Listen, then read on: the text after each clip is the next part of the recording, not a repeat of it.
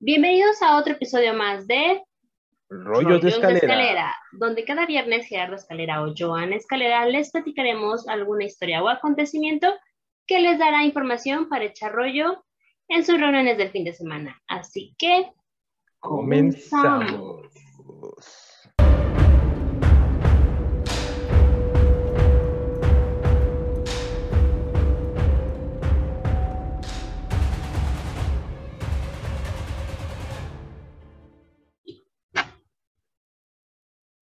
Y bueno, el episodio del día de hoy va para una, tiene una dedicatoria más bien especial porque este fue un tema que nos comentaron y que nos agradó bastante y que dijimos, bueno, ¿por qué no hacerlo? Entonces va esta dedicatoria para mi tía Mayela. Espero que te guste, tía. Nos hablaste sobre este, este tema y quisimos, dijimos, eh, ¿por qué no? Y pues bueno, aquí está. Entonces, a ver, Gerardo, platícanos sobre la tecnología. HARP. Antes de empezar, quiero hacer un paréntesis y quiero decir que toda esta información es presuntamente. Ah, ok. Para evitar este problemas en YouTube, problemas de los países involucrados, el algoritmo, ya saben, ¿no? Presuntamente. presuntamente, ¿de acuerdo? Bueno, ahí va. El proyecto HARP, o por sus siglas en inglés, High Frequency Active Auroral Research Program, o HARP, que en español vendría siendo Programa de Investigación de Aurora Activa de Alta Frecuencia, fue un programa, y así lo voy a decir, fue, porque así es como ellos lo manejan, fue un programa financiado por la, ajá, por la Fuerza Aérea y la Armada de los Estados Unidos la Agencia de Proyectos de Investigación Avanzados de la Defensa, o el DARPA, y la Universidad, y la Universidad de Alaska. Su objetivo fue estudiar las propiedades de la ionosfera a fin de desarrollar y mejorar la tecnología que se utiliza, vaya, eh, sus propiedades para transmitir las radiocomunicaciones y su uso en los sistemas de vigilancia estratégica, como por ejemplo los sistemas de detención de misiles. Entonces, esto presuntamente. No vamos a decir más que presuntamente. Presuntamente lo que pasa era que querían descubrir misiles. O sea, cuando llegara un misil a... Ajá. Ah, ok.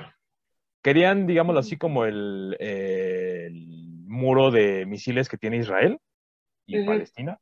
Que en cuanto ven que se detecta un misil, eh, avientan varios misiles, ¿no? Y empiezan a atacarlos. Ajá, para que no caigan a la, a la tierra, ¿no? Básicamente eso era lo que se pretendía, ¿verdad? Presuntamente. Ajá. Pero bueno, las actividades del programa se realizaban en la estación de investigación HARP, una eh, instalación situada cerca de Gacona, en Alaska. La estación HARP empezó a funcionar en 1993 y hasta el 2008. Eh, presuntamente ya no tiene actividad, y Harp había gastado aproximadamente en este proyecto 250 millones de dólares, financiados con impuestos para su construcción y costos operacionales. Hasta aquí, esto es lo que se sabe del proyecto HARP, hablando eh, on the records, ¿no? O sea, en, lo que está guardado, en lo que está en la, en la conciencia colectiva, ¿no? Y bueno, la instalación del proyecto HARP consta de 180 antenas repartidas por un terreno aproximadamente de 14 hectáreas. Las 180 antenas que funcionan en conjunto serían como una sola antena que emitiría un gigawatt, que más o menos esto es igual a un billón de watts. Y bueno, es decir, que eh, más o menos para que lo entendamos, un billón de ondas de radio de alta frecuencia, las cuales penetran en la atmósfera inferior e interactúan con la corriente de los electrojets aureales. Ahorita explico qué es todo, esto para que no haya confusiones y nos vayamos aclarando unos a otros. Pero bueno, para lograr este grado de linealidad, los transmisores operan a un 45% del rendimiento total, o sea, no eh, actúan al 100%, ni supuestamente jamás ha actuado al 100%. Ok.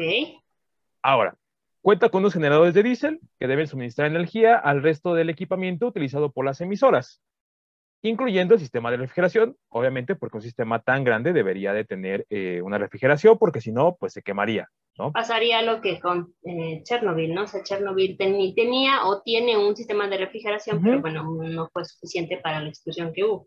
Digamos que muy arcaico, ¿no? Y este está como más, más moderno, ¿no? Ok. Y bueno, eh, obviamente hay estaciones debajo del nivel de la amplificación para que tampoco se frían con las ondas eh, de eh, gigawatts, ¿no? Ahora, como resultado, aproximadamente 10.000 watts de energía principal se requieren cuando el sistema transmisor está funcionando a plena potencia.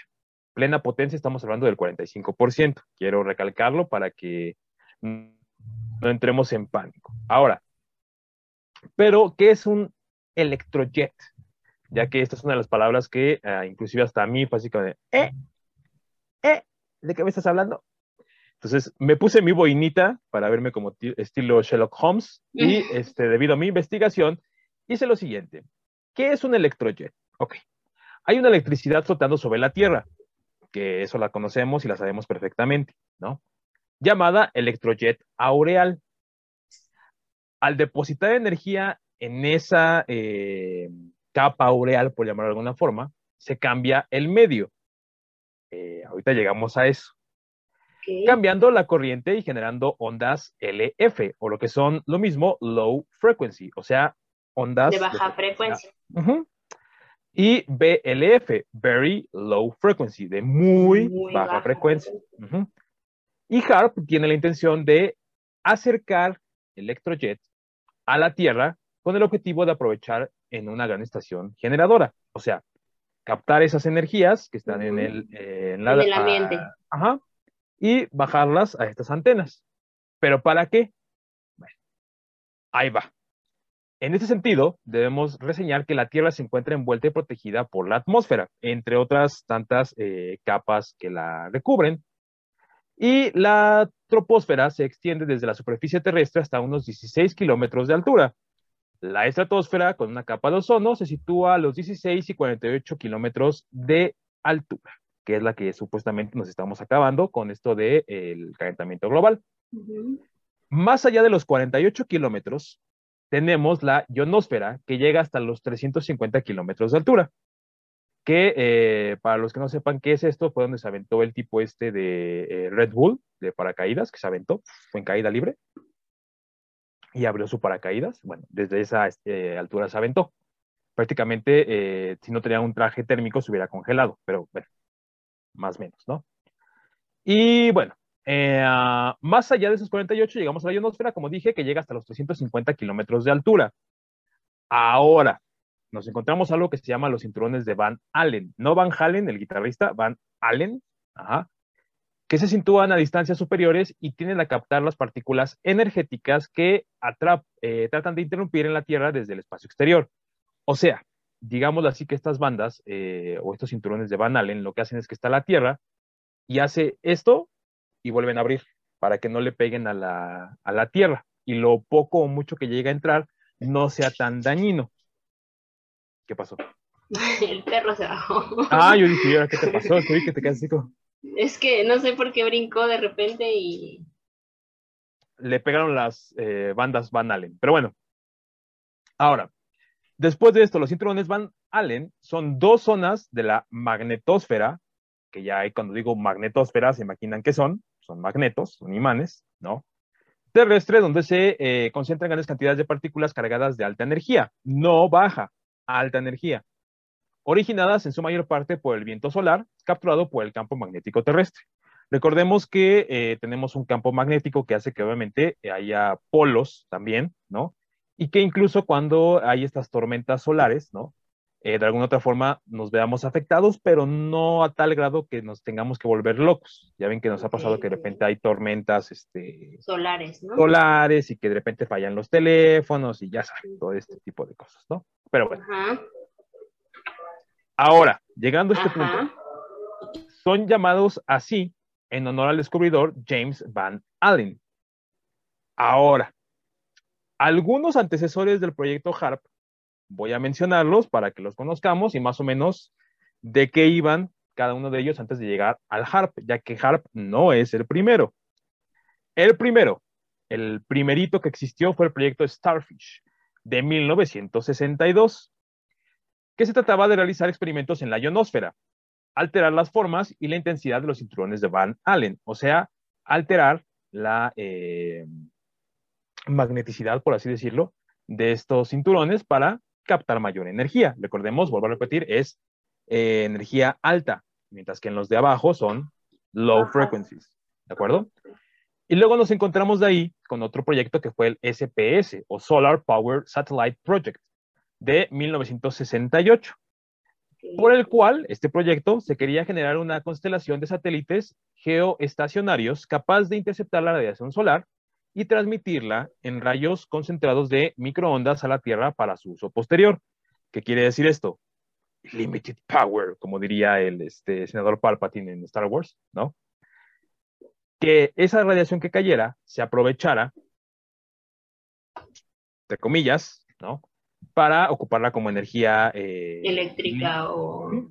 o calorífica o lo que quisiéramos, ¿no? Pero eh, de repente en estas épocas también existió la teoría de que se quería ocupar como eh, rayos láser, rayos láser, para acabar con algunos países, ¿no? ¿Por qué? Porque evidentemente, pues recordemos que en este tiempo de 1968 estábamos un poquito por ahí de algo que se llamó como la Guerra Fría, ¿verdad? Entonces, se suponía que eso era lo que se quería hacer. Y el último antecesor del HARP fue el SPS Military Implications de 1978. El proyecto SPS. O sea, 10 eh, años después. Ajá. Este proyecto se rehizo para adaptarlo a fines militares. Ahí ya se aceptó que realmente era para fines militares. Y la constelación de satélites podría usar y concentrar la radiación solar para ser usada como un rayo capaz de destruir misiles u objetos enemigos. Alterar comunicaciones que obviamente utilizaran la ionosfera como rebote, como ondas de, de este, de radio, etcétera, y que funcionara como una pantalla reflectora, o sea, redirigir esas ondas para que otras personas pudieran escuchar las conversaciones que se tenían por estos medios. Pero, vuelvo a repetir, todo esto son supuestos, ¿ok? Ahora, o sea, existieron esos proyectos, pero son supuestos lo que tú nos estás explicando, porque a ciencia cierta no se sabe qué fue lo que pasó.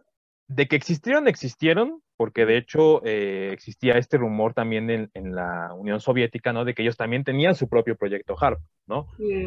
Antecesores, con todo, y ahorita también voy a tocar ese proyecto, que eh, también vuelvo a repetir, supuesto proyecto que todavía sigue en pie. Pero bueno, ahí va. Todos estos proyectos, los que acabo de mencionar, Starfish, todos estos, eh, fueron vendidos al público como proyectos para realizar estudios, comprender y mejorar nuestro conocimiento de la física de la alta atmósfera. O sea, era como de, tenemos este proyecto de estudio. De estudio, para ver cómo funciona el clima, para ver cómo está el magnetismo, para ver los polos. Y en ciencias, en, cierta forma, sí es cierto. Sí, ¿no? es un estudio, cierta, es un estudio que nos va a ayudar a comprender un poquito más el funcionamiento de, la atmósfera. Habrá que decir que a ciencia cierta eh, sí podríamos decir que sí funcionaron para eso, pero a ciencia cierta no conocemos del todo su potencial. Ahorita lo checamos. Pero finalmente es igual que todos los proyectos. Todos los proyectos que tú sacas tienen un, interés o un trasfondo, ¿no? Ajá. Eh, y tú lo pintas como solo lo superficial. Evidentemente, ¿no? Nada más eh, informan al público de lo que conviene. Claro. Pero bueno, Incluso han aparecido mensajes de la administración donde se hablaba de incrementar el nivel de ozono estratosférico y realizar estudios del impacto del cambio climático en nuestro mundo. Así, cambiando el clima, generando terremotos, huracanes y sequías. Ok, hasta ahí nada más era como el podemos hacer esto. Es como el podemos hacer esto pero no estoy diciendo que lo vayamos a hacer, solamente digo que podríamos hacerlo en caso de ser necesario. Es como un experimento de laboratorio con ratones. Ajá. O sea, quiero, quiero ver eh, cómo funciona el, no sé, el Alzheimer, ¿no? Y entonces hago que el ratón tenga algún problema como, digo, es un ejemplo tonto, ¿no? Burdo. Sí, sí. Pero algo así se maneja con los animales y se experimenta con ellos tratando como de ver qué es lo que pasaría sí y eso es lo que supuestamente es lo que querían hacer. Digamos que fue como cuando la CIA y el FBI eh, secuestraron personas de color y les inyectaron con este sífilis. Supuestamente.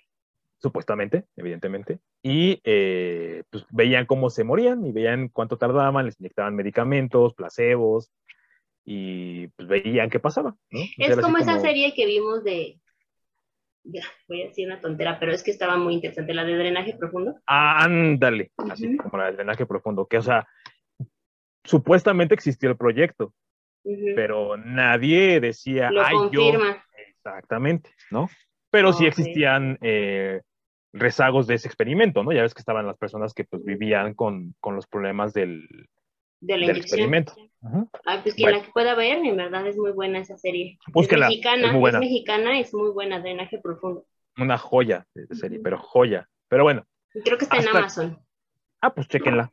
Si tenga Amazon, pues ahí revisen. Pero bueno, hasta aquí hemos descrito únicamente la parte oficial de la cuestión, pero ¿por qué hay quienes creen que el HARP, detrás de todo este movimiento, también oculta algo más. Bueno, extraños experimentos de modificación del clima, de control de la mente y de producir incluso terremotos. ¿Te acuerdas que yo te platiqué que, eh, porque vas así como control de mentes con todo esto? Bueno, ¿te acuerdas que te platiqué que hace poco eh, se descubrió que había mucha gente que estaba soñando lo mismo? Algo, ajá, sí, sí, sí. De los backrooms que te platiqué. Bueno. Ajá. Supuestamente tiene algo que ver con esto. No se ha confirmado, pero yo lo incluyo, yo lo incluyo por nada más, este, ahí para que los rolleros pues investiguen un poquitín más, ¿verdad? Y les demos ahí un poquito de carnita que morder. Pero bueno, ciertamente algo de base científica asoma en todo este asunto, o sea, en las teorías que existen. HARP, con sus cientos de millones de vatios de potencia y antenas, se puede considerar como un verdadero calefactor de alta atmósfera provocando una tremenda ionización que puede acarrear consecuencias impredecibles. Ahora, recordemos que la ionización también puede provocar lluvias, por ejemplo, o puede provocar truenos, o puede provocar este, concentraciones eh, atmosféricas muy fuertes, como la que tenemos aquí atrás nosotros, ¿no? Pero bueno, eh, son los, los estos, ¿cómo se llaman? ¿El organillero? Ajá vatos castrosos. Pero bueno. Eh, ya aparece aquí el centro de la Ciudad de México. Y no, parece Coyoacán y no estamos ni cerca. Pero bueno, digamos que estos problemas pueden acarrear consecuencias imprevisibles, como el caso de eh, un efecto espejo, ¿no? Que podría dirigir sus efectos hacia cualquier zona del planeta. O sea, dispararlos, rebotarlos y que caigan a una zona eh, específica de la Tierra. Y estaríamos hablando de un tipo de arma capaz de intensificar tormentas, prolongar sequías sobre un territorio de un supuesto enemigo y obviamente perjudicarlo sin que éste se diera cuenta de qué fue lo que pasó, porque evidentemente todo es parte de la madre tierra. O sea, eso suena como bien Avengers, ¿no? O sea, realmente es como que, ah, bien ciencia ficción. Sí, pero sí y no, ahorita checamos. El proyecto es tan controvertido como peligroso. ¿Por qué? Sus defensores acuden, eh, perdón, aducen un sinfín de desventajas, perdón, otra vez, sus defensores aducen un sinfín de ventajas de carácter científico, geofísico y militar, pero sus detractores están convencidos de que podían tener consecuencias catastróficas para el planeta. Claro. Desde arriesgadas modificaciones en la ionosfera hasta la manipulación de la mente humana. Fuera de la manipulación climática, HARP tiene otra serie de usos relacionados. Por ejemplo, podría contribuir el clima bombardeando intensamente la atmósfera con rayos de alta frecuencia. Recordando, por ejemplo, lo que va a pasar en el Mundial de Qatar, ¿no? Que en caso de que eh, haya mucho sol, se va a bombardear con eh, las nubes con yodo para que se cree una ionización y se creen nubes que condensen y el sol no sea tan fuerte, para que las nubes, nubes cubran el, el, el sí, cielo. Qatar es desierto, ¿no? Ajá, Y también, por ejemplo, lo que pasa en China, ya ves, cuando hay mucha contaminación, también bombardean las, las nubes, ¿no? Para que llueva y se vaya la, la contaminación. Ok, ahora, dicho esto, ¿no? Eh, Dicho sea esto de paso. dicho sea de paso, convirtiendo las ondas de baja frecuencia en alta intensidad.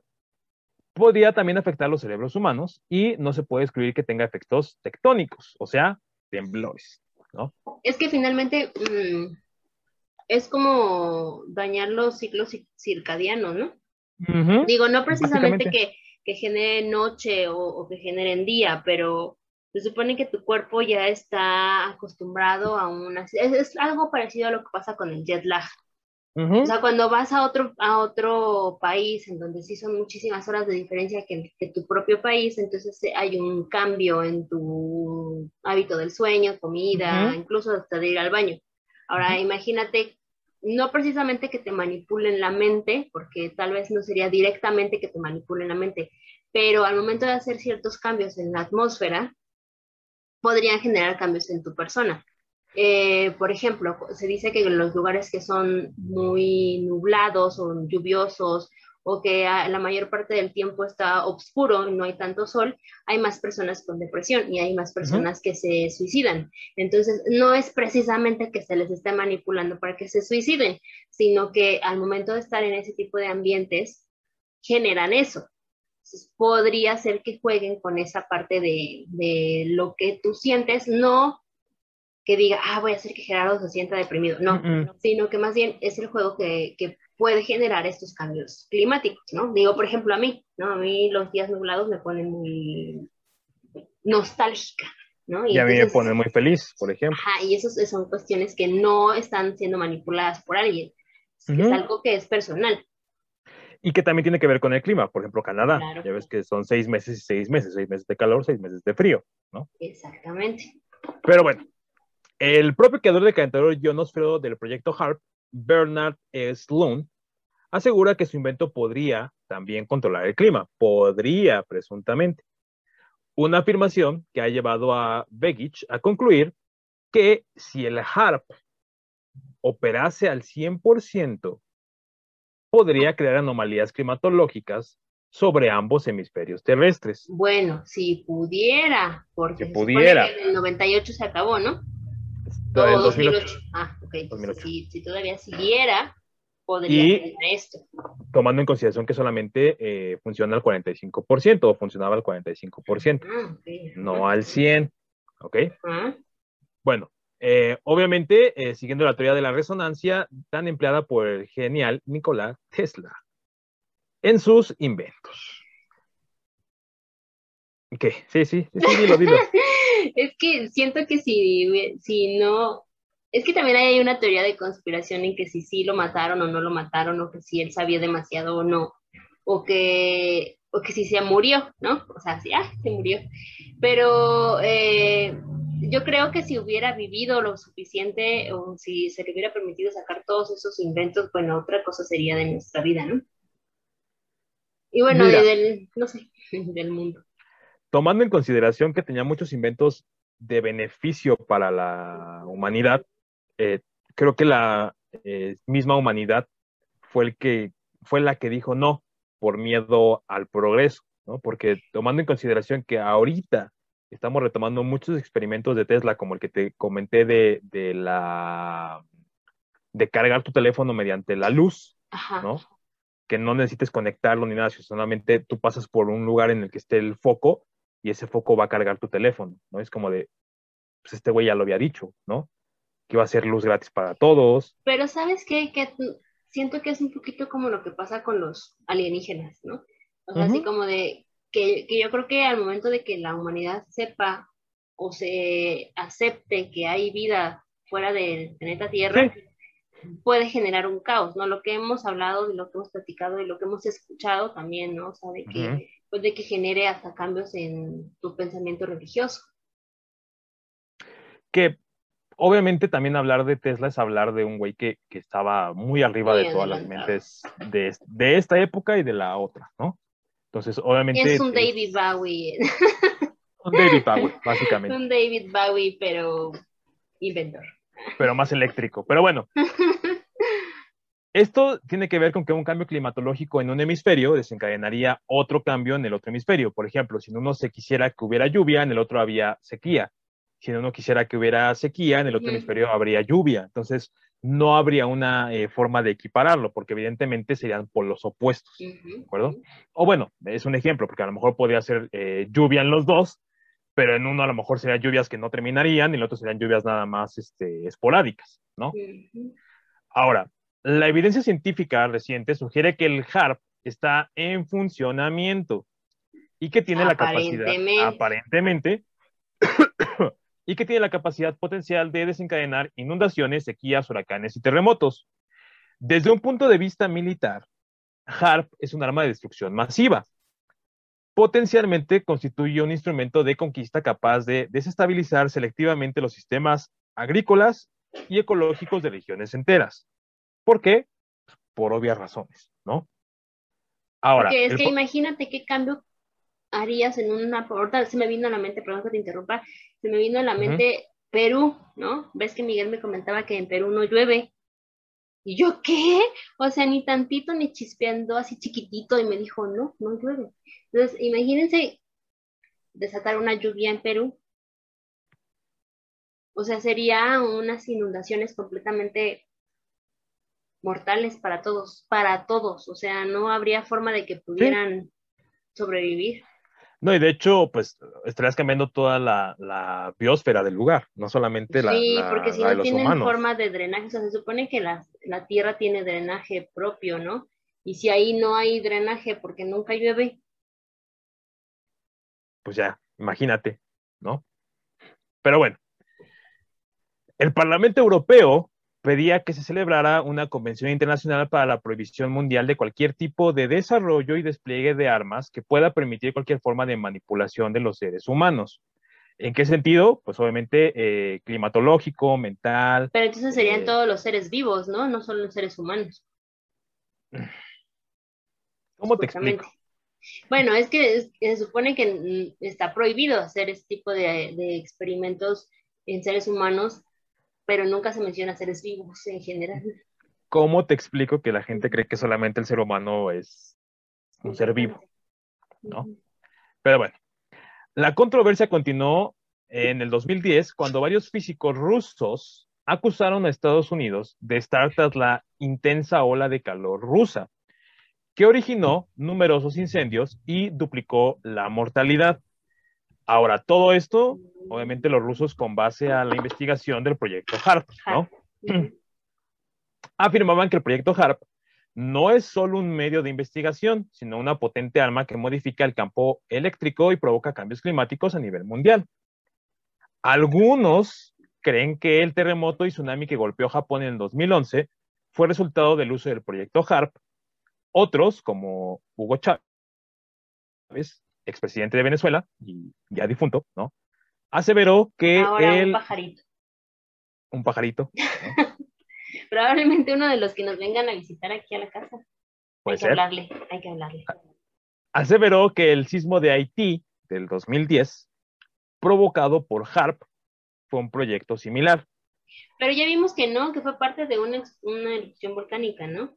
Bueno, es que aquí tendríamos que checar eso también. ¿Por qué? Porque evidentemente lo de Haití, eh, pues pasó mucho tiempo, ¿no? Y nunca se logró determinar exactamente cómo fue, Cómo fue que...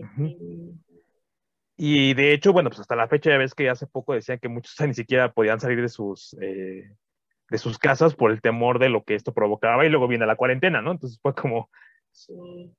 Pobres güeyes, ¿no? Pero evidentemente eh, no se ha encontrado una razón, ¿no?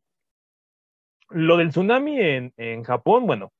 Bueno, pero es que también se supone, se supone que ese tipo de fenómenos naturales no los puedes prevenir.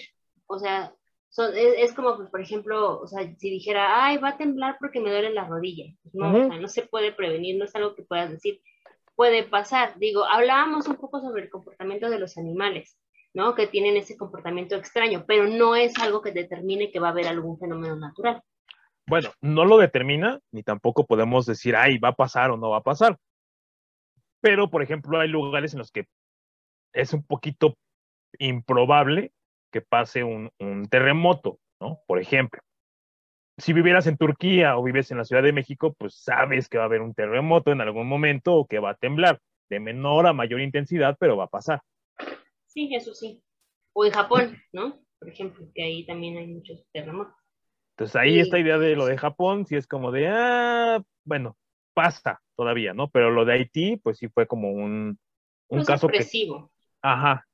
Pero bueno, el investigador informático David Neivich denominó a esto como un imán de teorías conspirativas, desclasificando y satirizando la eh, posición de dichos conspiracionistas en algunas de sus declaraciones. Ahora, citando a David Neivich en E-Septic, dijo lo siguiente sobre el proyecto HARP. Al proyecto HARP se le ha culpado en ocasiones por ocasionar catástrofes de proporciones bíblicas, tales como inundaciones masivas, sequías devastadoras, potentes huracanes, tornados y tormentas eléctricas y devastadores terremotos en Afganistán y las Filipinas, dirigidos a la agitación de terroristas. Al proyecto HARP también se le ha acusado de haber causado los principales apagones en el oeste estadounidense. La caída del vuelo 800 de... Eh, ay, ¿Cómo se llamaba esta cosa? De no me acuerdo. No, es TWA, no me acuerdo de qué es. Eh, ahorita, me acuerdo, seguramente. Enfermedades misteriosas como el síndrome del Golfo o el síndrome de fatiga crónica, que para los que no sepan qué es, es lo que regresaban o referían todos los militares en la guerra del Golfo, que era un cansancio extremo que no tenía una razón de ser, ¿no? Ni tenía ni siquiera por qué existir, porque eh, sí habían tenido una fuerte eh, pues digamos así, eh, exposición a mucho trabajo y todo, pero no para que tuvieran un síndrome de fatiga crónica. Pero bueno, ya llegaremos después a lo mejor en algún rollo a platicar de eso. Algunos afirman que HARP es un aparato de control mental que provoca la alienación de jóvenes, como los que causaban la masacre de Columbine y otros lugares. Inclusive, se venden dispositivos que bloquean las emisiones del HARP que alteran la mente se ha descrito como un arma capaz de hacer un escudo antimisiles o como un rayo de la muerte que podría convertir el planeta Tierra en un lugar inhabitable. Se ha dicho que interfiere con las migraciones de las aves, que es una arma diabólica fabricada por las fuerzas del anticristo, un disruptor de comunicación global, un aparato que causaría que la Tierra girase fuera de control y que es un sistema vinculado a actividades de ojo. Esto es lo que nos dijo este señor. Ahora, ¿Por qué lo de los pájaros? Lo explico. Hubo un tiempo en el que se encontraron en algunos países eh, varias especies de pájaros, no las mismas, varias especies, muertas que caían fulminadas de repente, como si fuera lluvia de, pájaros y caían. Bueno, se creía o se cree que pudo haber sido por el proyecto HARP, ya que cambiaría eh, las ondas magnéticas, ¿no? Y recordemos que los animales pues viajan mediante ciertos rubros, ¿no? De este tipo. Pero bueno. Pero pudo haber sido muchas otras cosas, ¿no? O sea, puede, puede ser, sé. Contaminación, puede ser polución, puede ser inclusive eh, cambios de hábitat, cambios climáticos. O algún, algún fenómeno desencadenante de estrés, ¿no? O sea, que porque también a los animales les da estrés, les da ese tipo de cosas, entonces pues, pudo haber sido muchas cosas. Bueno, Ah, pero eso sí, lo de Columbine y eso dices, ay. No, eso sí es una estupidez. Pero bueno, eso es lo que él dijo. Ahora. Ay, perdón. Me enojé. Pero la historia. Discúlpame, estoy molesta. Pero la historia no termina aquí, ya que existe una llamada instalación de calefacción ionosférica, SURA. Quiero que se graben ese nombre, porque ya sabemos el HARP, se llama SURA. Como los este, seguros. Ajá. De hecho, cuando investigué me parecía el de los seguros, y yo así de, no, ese proyecto no. Pero bueno, que es equivalente al proyecto HARP y es un centro de investigación de la ionosfera ubicado cerca del pequeño pueblo de Vasilsurk, a unos 100 kilómetros del este de Nishi Novgorod, en nada más y nada menos que la madre Rusia. No hables mal de mis rusos. No, no, no. Gracias a ellos tenemos vacuna. Yo estoy feliz con los rusos. Ahora, Sura es capaz de irradiar cerca de 190 megawatts potencia radiada efectiva, o sea, mm, si se logra al 100%. En ondas cortas, diferencia de lo que es Estados Unidos, que en Estados Unidos son ondas mundiales, por así decirlo. Inicialmente dependía del Ministerio de Defensa ruso, pero este servicio es operado actualmente por el Instituto de Investigación de la Radio NIRFI en Nizhny Novgorod. Eso también, supuestamente. La instalación de Sura fue encargada en 1981 por, obviamente, el ministro de Defensa. Con el uso de este mecanismo, los investigadores rusos estudian el comportamiento también de la ionosfera y el efecto de la generación de emisión de baja frecuencia sobre la modulación de la ionosfera, presuntamente. Es que yo, yo, yo estoy a favor de eso, o sea, es, estudio. Es un estudio. Finalmente es como si yo dijera, voy a estudiar la esquizofrenia y les inyecto algo para que alguien se vuelva esquizofrénico. o sea, estoy estudiando la esquizofrenia. En, en, realidad es, estoy de acuerdo en que se hacen esos estudios porque pues, se quiere conocer. Ya lo que surja después, eso sí ya no estoy de acuerdo. Pero finalmente, mira, está estudiando. Mientras el estudio está bien, cuando ya está aplicado para otras cuestiones, ahí ya varía un poco. Pero bueno, los medios de Estados Unidos se hicieron eco rápidamente de las noticias. El rumor de que Rusia y Estados Unidos siguen implicados en el desarrollo de armas meteorológicas sigue en pie, pero esos rumores parecían demasiado salvajes como para buscar un grano de verdad oculta debajo. ¿A qué me refiero con esto? mientras tanto, algunos políticos rusos dicen que los experimentos se han llevado a cabo y todavía que se han conducido de cualquier lado del océano. O sea, ya sea que los americanos lo estén haciendo o que los rusos lo estén haciendo, pero no lo han negado ni lo han y, y, finalmente es la eterna, la eterna lucha, ¿no? O sea, tú sacas un robot de dos brazos, yo saco un robot de cuatro. Tú sacas una planta que come seres humanos, ah, pues yo saco una que come cuatro. O sea, es, es, es siempre, y no solo Estados Unidos, Rusia, o sea, es siempre todos los países están en constante competencia con otro país. Qué bueno que tocas ese tema, porque evidentemente al hablar de Rusia y al hablar de Estados Unidos estamos tomando en consideración que son las dos más grandes potencias en armamento tanto militar como eh, armamento nuclear, bacteriológico, etcétera, etcétera. Entonces sí, por eso se toma en consideración estos dos, ¿no? Así como de, hey, si tú lo haces, pues tú también yo lo puedo hacer, ¿no? Y si tú lo haces, entonces a mí nadie me puede decir nada, ¿no? Pero bueno, ¿Dónde fue el...? Pero bueno, nada más rápido. Es por eso que es que hay un reloj, ¿no? Que marca el fin del mundo. Y se supone que ese reloj avanza dependiendo de las cuestiones nucleares o las cuestiones de climatológicas o cosas así. La cuestión aquí con el reloj es que obviamente no, sí se ha tomado en algunas ocasiones el reloj eh, de las últimas horas, que también si quieren rolleros, pídanlo y lo, y lo platico. Eh, lo de las últimas horas del, fin del mundo eh, ha estado más cerca del fin del mundo, no por cambios climáticos, sino por conflictos causados por el hombre. Y como presuntamente este no es causado por el hombre, entonces, presuntamente.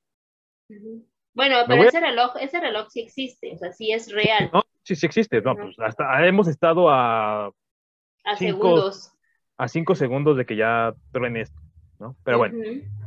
La gota que derramó el vaso para los eh, americanos, para culpar a los rusos del proyecto Sura, fue la muerte y destrucción de eh, Katrina, del famosísimo ah, huracán Katrina, en el que los americanos desenterraron puntualmente la entrevista polémica de Vladimir Shirnikovsky, quien amenazó con inundaciones por todas partes de Estados Unidos, cuando, cito, nuestros científicos cambian levemente el campo gravitacional de la Tierra.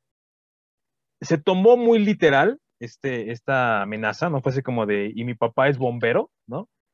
Y básicamente fue como de, ah, nos van a atacar.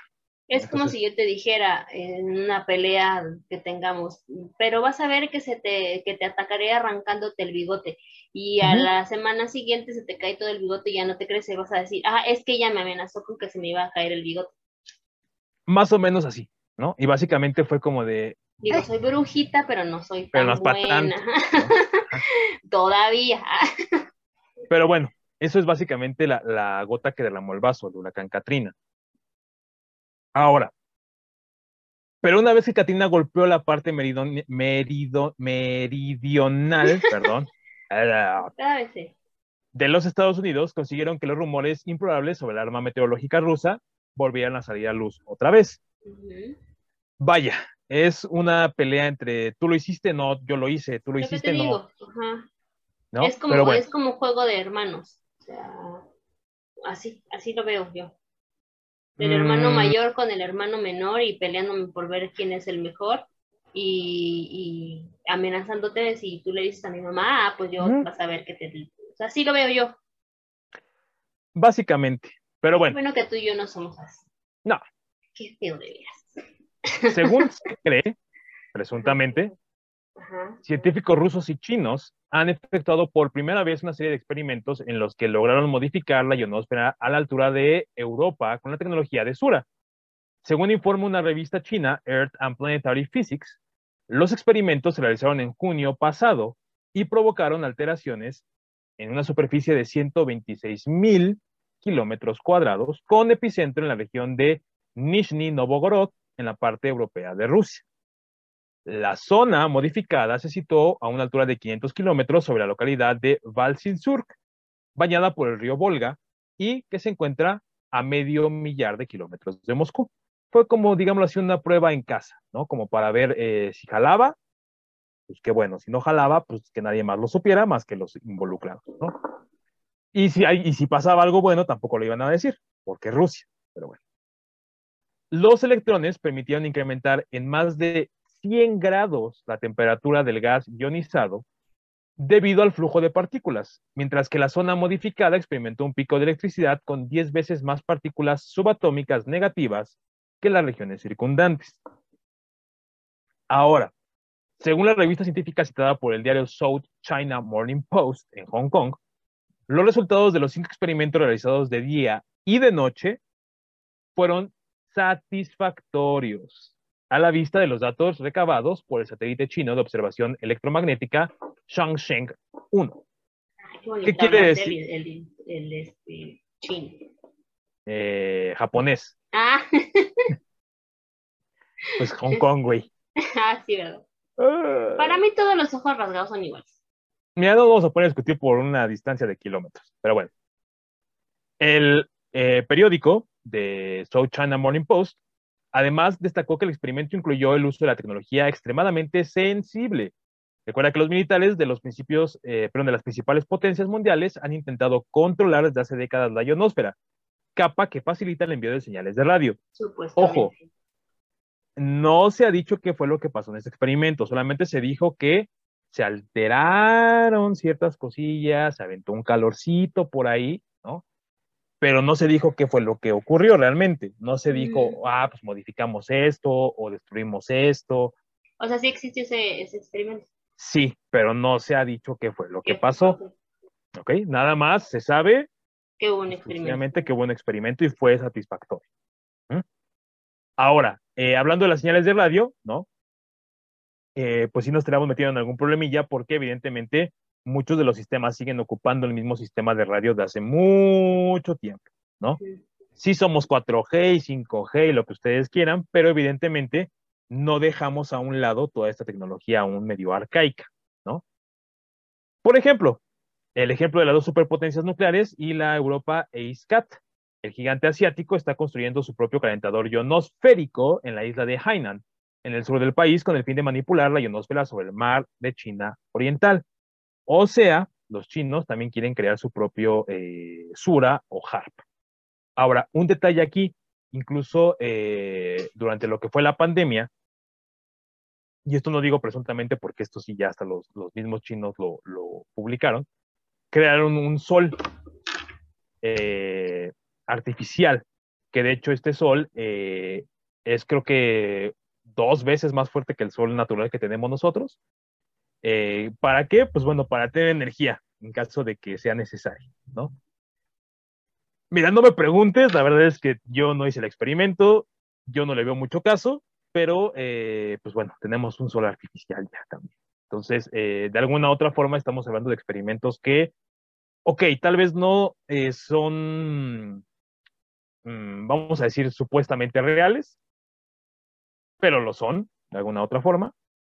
Hemos visto, por ejemplo, cambios climáticos eh, pues muy marcados, ¿no? En los últimos años. Desde la lluvia, ¿no?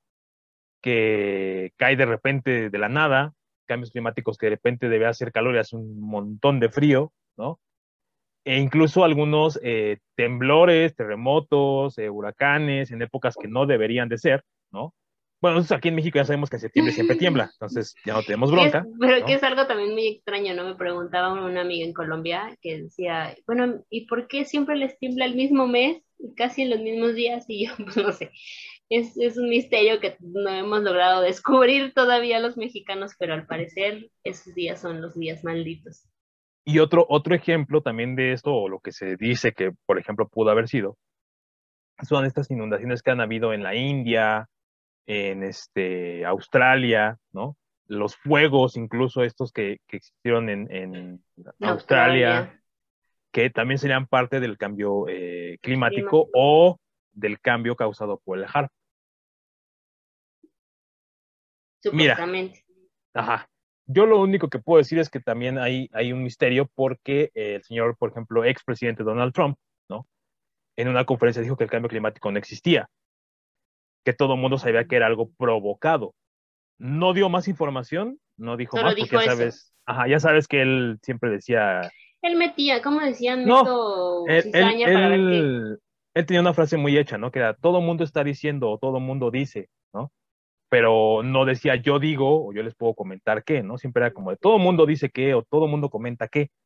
Entonces él dijo que eh, pues, todo mundo comentaba que el cambio climático no era eh, no era algo que pasara, sino que era algo provocado, ¿no? Y que por eso él no iba a, donar nada de dinero al cambio climático. Bueno. Bueno, pero también finalmente digo, no, no es que no creo en, en, el cambio climático porque sí, lo veo, pero finalmente sí no es algo que exista de la nada, o sea, yo creo que sí hay algo, si no creado propiamente por la mano del hombre, pues finalmente la, mano del hombre está involucrada en ayudar un poquito a la naturaleza que haya este cambio climático, ¿no? Por ejemplo, lo, vimos y creo que ya lo habíamos comentado en algún rollo, no recuerdo en cuál, lo que pasó aquí justo enfrente de nuestra casa, ¿no? O sea, este, teníamos tres árboles mm.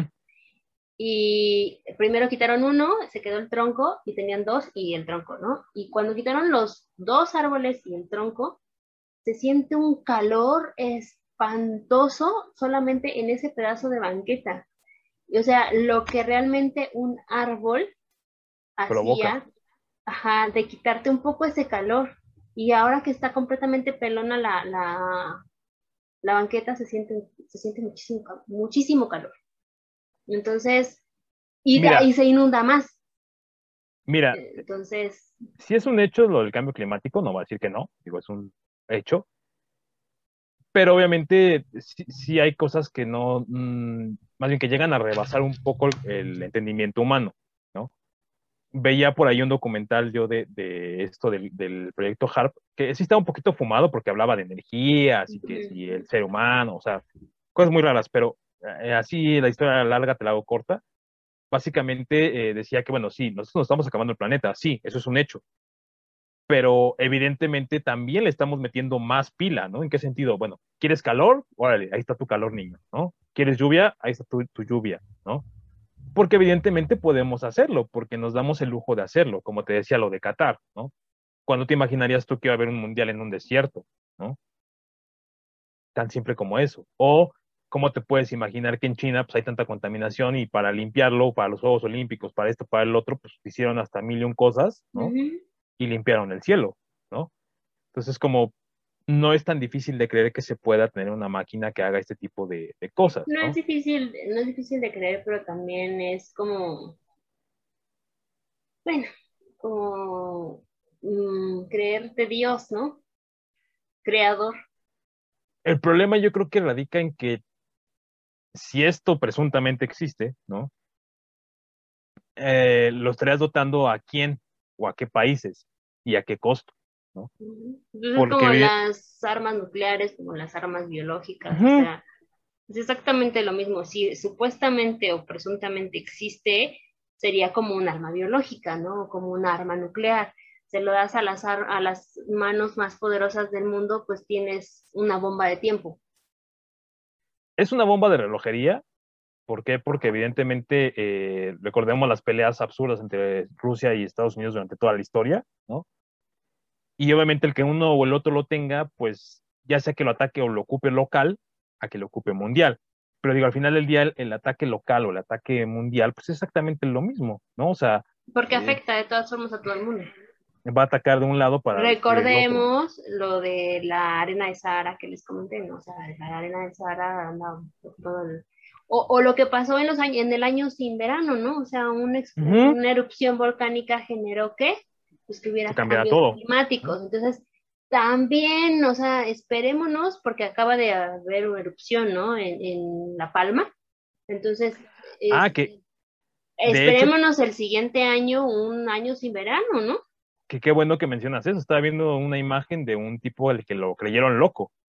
En, parece que fue en junio. El tipo fue a La Palma y tomó fotos del, del cerro. No, del cerro, el cerro. Y nada más se veía humo que salía del, del cerro. Le dijeron, no, pues seguramente están este, pues, quemando para hacer más casas. Ajá. normal, ¿no? Y para septiembre de ese mismo año, o sea, de este, ¿no? Este ya estaba formado el volcán. O sea, estás hablando de junio a septiembre, es muy poco tiempo, ¿no? Entonces, hay cosas que no, no necesitas a lo mejor como Pero también es parte de la naturaleza, ajá, o sea, también sabemos que la naturaleza así de repente dice, aquí me gusta que nazca el volcán, nace el volcán y le vale lo que hay arriba.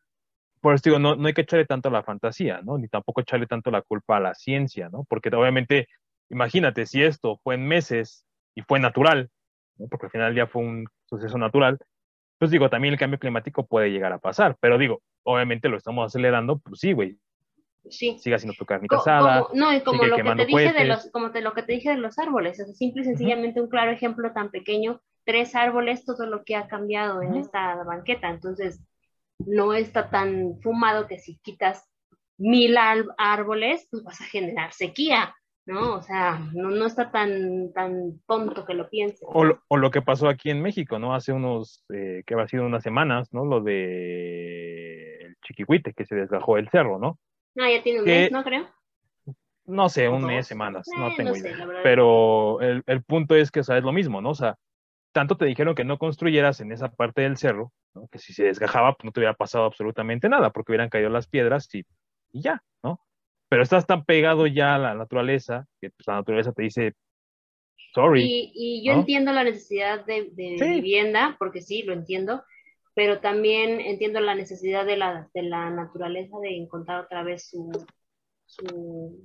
Pues nosotros estamos invadiendo la naturaleza finalmente. Entonces, pues, ellos quieren buscar pues, otra vez su camino, ¿no? Es como el meme que me mandaste de Tlaloc, ¿no? Yo había ponido aquí un río, una laguna, pues sí, realmente, ¿no?